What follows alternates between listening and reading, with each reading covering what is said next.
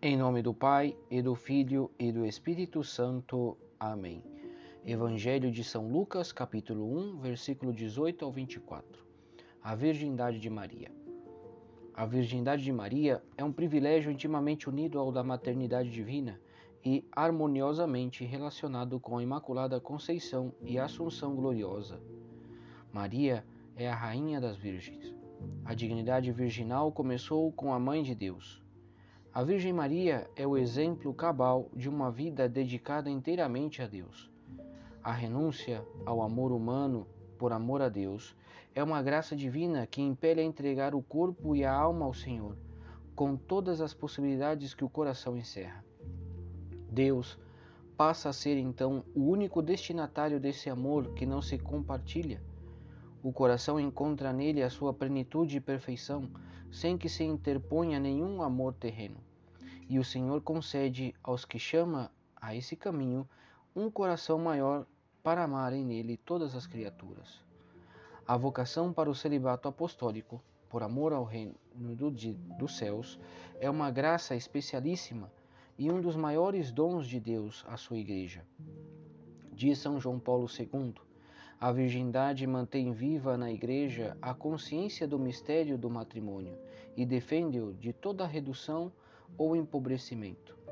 Tornando especialmente livre o coração do homem, a virgindade dá testemunho de que o reino de Deus e a sua justiça são a pérola preciosa que se deve preferir a qualquer outro valor, por maior que seja, mas ainda que deve ser procurada com um único valor definitivo por isso, a Igreja, ao longo de toda a sua história, sempre sustentou a superioridade deste carisma sobre o matrimônio, devido ao vínculo singular que o liga ao reino de Deus.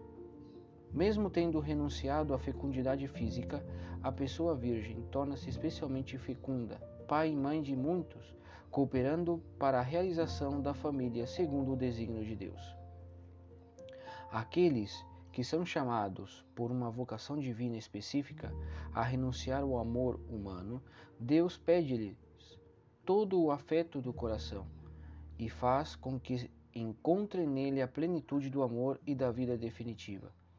Viver a virgindade e o celibato apostólico significa viver a perfeição do amor, pois dão a alma, ao coração e à vida externa de quem os professa aquela liberdade de que o apóstolo tanto necessita para poder dedicar-se ao bem das outras almas.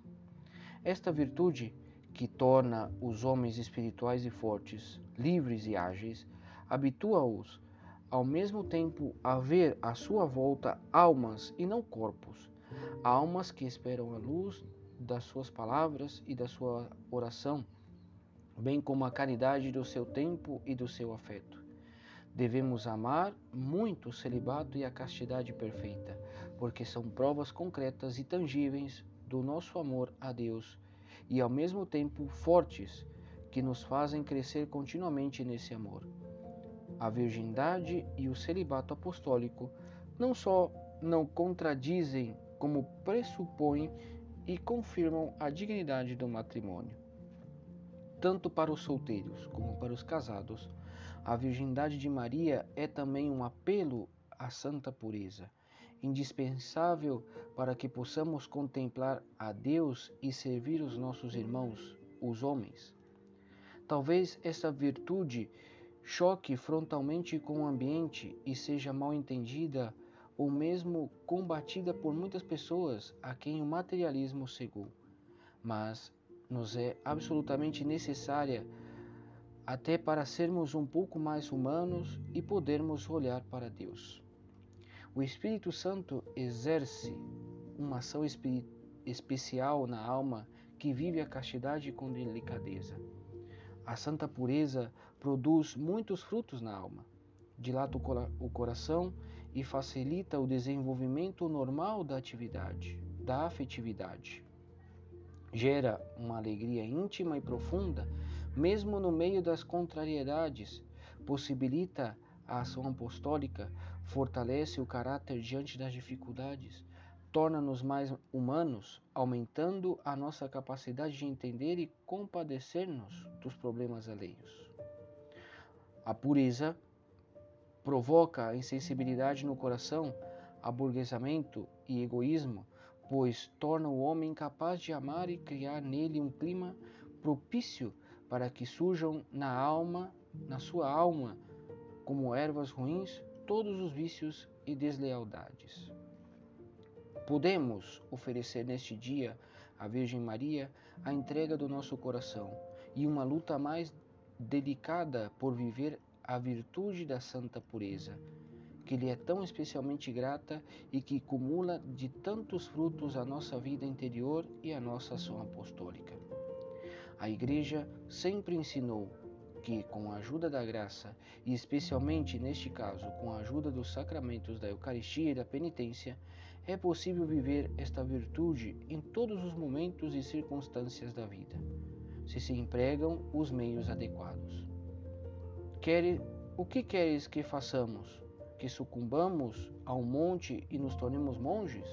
Perguntava um grupo de pessoas a São João Crisóstomo. E ele respondia: Isso que dizeis é o que nos faz chorar, que penseis que a modéstia e a castidade são próprias só dos monges. Não. Cristo estabeleceu leis comuns para todos. E assim, quando falava daquele que olha uma mulher para desejá-la, não se dirigia ao monge, mas a todos os homens.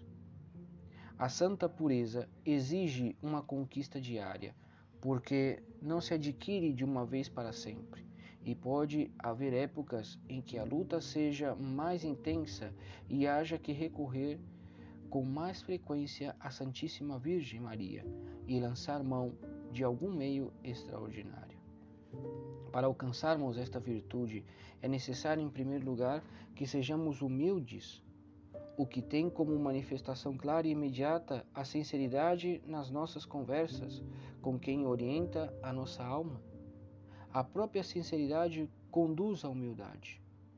Outro dos meios para cuidarmos desta virtude são as pequenas mortificações habituais que facilitam o domínio do corpo trazemos este grande tesouro da pureza em vasos de barro, instáveis e quebradiços, mas temos todas as armas para vencer e para que, com o tempo, esta virtude vá ganhando maior delicadeza, isto é, maior ternura para com o Senhor. Terminamos estes minutos de meditação em que fizemos a nossa oração ao nosso Pai, pedindo-lhe que nos conceda a graça de vivermos esta afirmação gozosa que é a virtude cristã da castidade. Pedimos por intercessão da Santa Maria, que é a pureza imaculada.